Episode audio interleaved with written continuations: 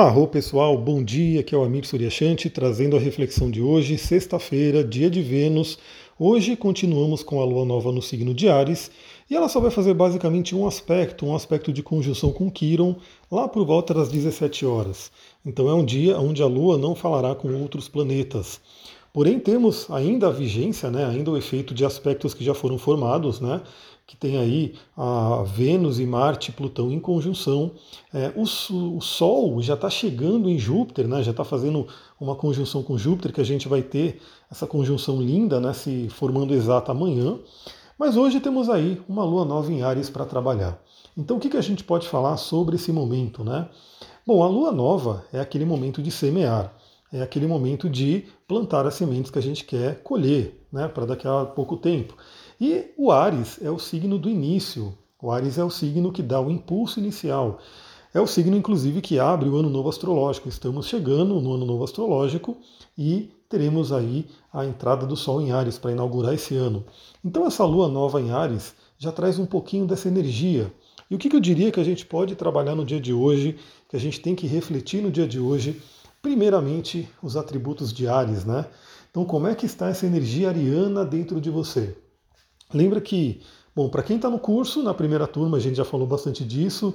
Quem está na segunda turma, a gente começou ontem a nossa jornada maravilhosa de sete meses estudando astrologia, se aprofundando nesse tema. Eu sempre falo que todo signo, todo planeta, todo aspecto, tudo né, na nossa dimensão aqui, no nosso planeta, é dual, né? Tem o um lado luz e o um lado sombra.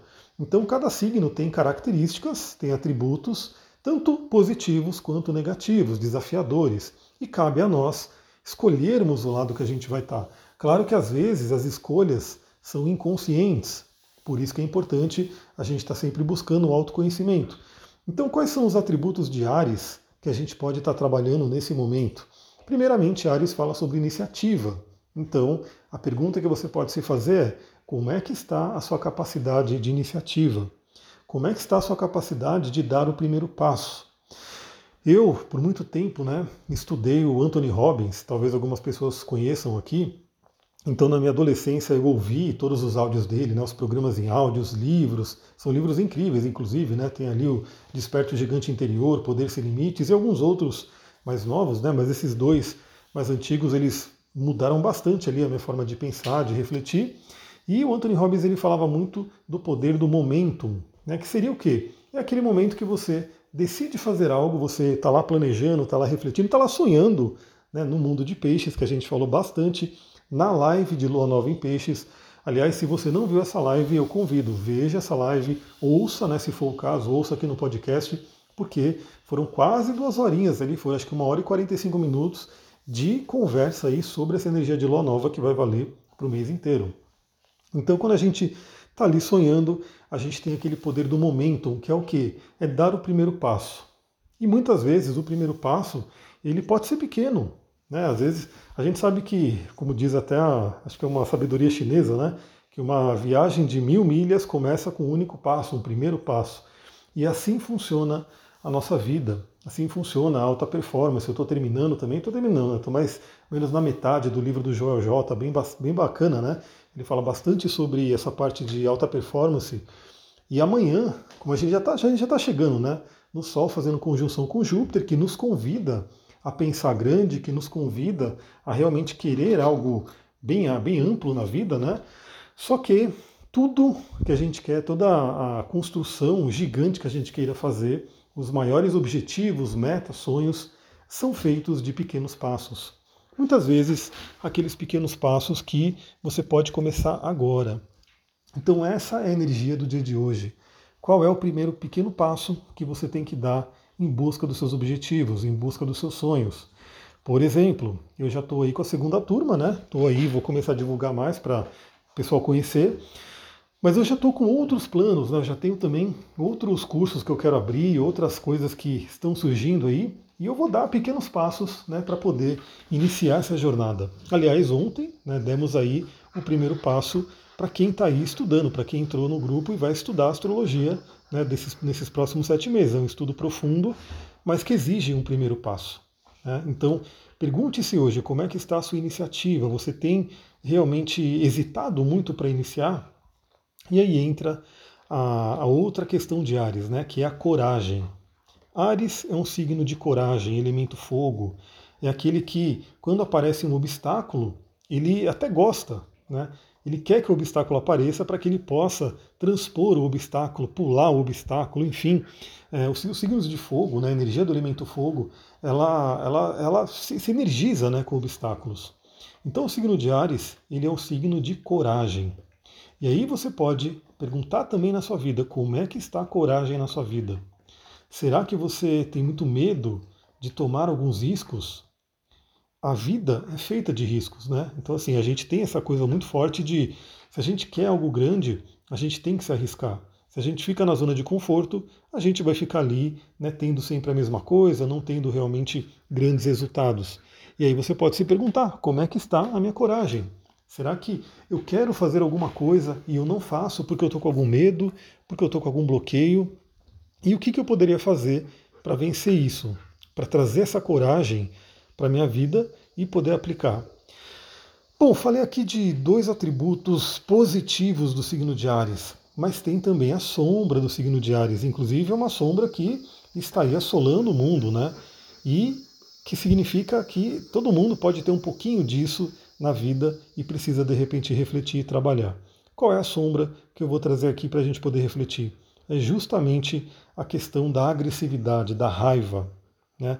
Muitas vezes, assim, a raiva ela pode nos movimentar, né? lembra a energia de Ares, a energia de fogo. Às vezes é melhor a pessoa estar tá com raiva do que estar apática, né? quando a gente vê ali na escala de frequência de emoções do Richard Dawkins. Mas a raiva, a agressividade, pode ser extremamente destrutiva. Então pergunte-se como é que está na sua vida essa energia da raiva. Você está com raiva de alguém, de alguma situação, do mundo? Como que você pode trabalhar isso? Por quê? Porque enquanto a raiva, numa pequena dose, né, pode ser até um impulso, né, pode trabalhar realmente até uma forma da gente sair do lugar, se mexer, ela em doses grandes ou de forma crônica, né, quando a gente está sempre com raiva, ela vai sugar nossa energia, vai sugar nossa vitalidade e, sem dúvida, pode ferir a gente e outras pessoas. E aí, falando em ferida, né, que é como a Lua vai se encontrar com Kiron, podemos ter ali alguma reflexão também de feridas que possam estar ali ainda abertas né, na nossa vida, no nosso corpo, na nossa psique, com relação a essa energia de Ares. Então, muitas vezes, uma raiva né, que a pessoa tem ali, aquela pessoa que é muito raivosa, muito agressiva, que briga com muita gente, pode ter né, por trás dessa raiva uma grande ferida. E essa ferida, se não for tratada, ela realmente tende a piorar, tende a causar problemas e assim por diante. Mas essa ferida, ao mesmo tempo, pode trazer, né, se você tratar ela, pode realmente trazer muitos ensinamentos. Né, o que, que eu posso aprender com essa situação que eu passei. A mesma coisa uma pessoa que de repente tem falta de iniciativa, falta de coragem, né, não consegue realmente avançar na vida. Será que tem alguma ferida que pode estar afetando esse comportamento? Muitas vezes, como a gente já sabe, né, isso a psicologia estuda faz tempo, a neurociência vem comprovando também há algum tempo que Muitas coisas vêm da nossa infância, mas não é questão de culpar pai e mãe, né? Isso aí eu também sempre falo. A gente, eu falo para a pessoa fazer oração do perdão para o pai e mãe para poder fazer esse, esse divórcio, né? Para poder fazer essa desconexão né? de um momento de dor, de alguma questão que está ali pegando ainda. Mas não é para culpar pai e mãe, porque cada um, né? Passou pela sua história, cada um dá o que podia dar. Mas o fato é como o nosso cérebro ele vai se formando, né, principalmente ali dos 0 aos 7 anos, o que acontece ali tem um impacto muito grande na nossa vida. Então, por isso que muitas feridas vêm sim da infância e muitas vezes elas são extremamente inconscientes, porque é uma coisa que acontece principalmente quando a pessoa é muito nova, né, é uma criancinha ainda, ela acaba não, não, não sabendo olhar aquilo, não conseguindo entender o que aconteceu. E aí ela pode realmente ficar simplesmente com uma ferida inconsciente, mas que afeta a vida, queira ou não afeta a vida. Como dizia Jung, o Carl Jung, aliás, ontem eu coloquei, né? A gente fez aí a, a, um exercício para a gente poder dar uma olhada como a gente vai olhando para os mapas, tudo, como a gente começa a olhar os mapas. Eu coloquei o mapa do Freud e do Jung para a gente poder dar uma olhada. E o Jung, ele falava, né? Até que você torne consciente o inconsciente, ele governará a sua vida e você chamará isso de destino.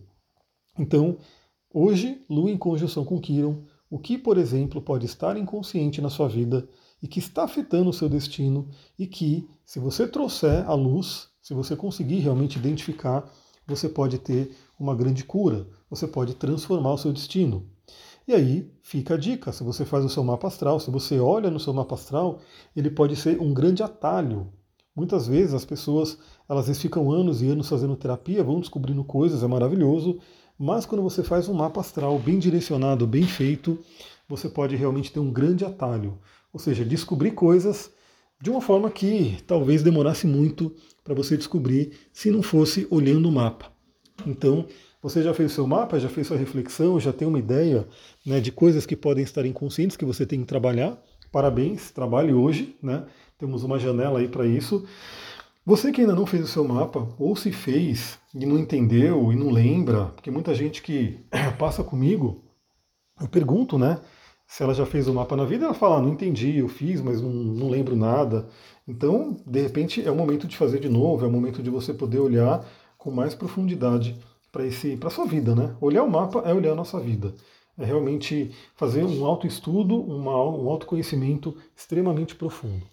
Pessoal, é isso. Áudio um pouquinho mais rápido, porque realmente não temos aí também muita movimentação hoje, né? Muito já foi falado na live, já foi falado aí nos últimos áudios.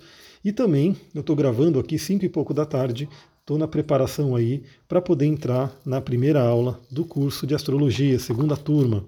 Espero que você esteja ali comigo. Vou ficando por aqui. Muita gratidão. Namastê, Harion. Uma ótima sexta-feira.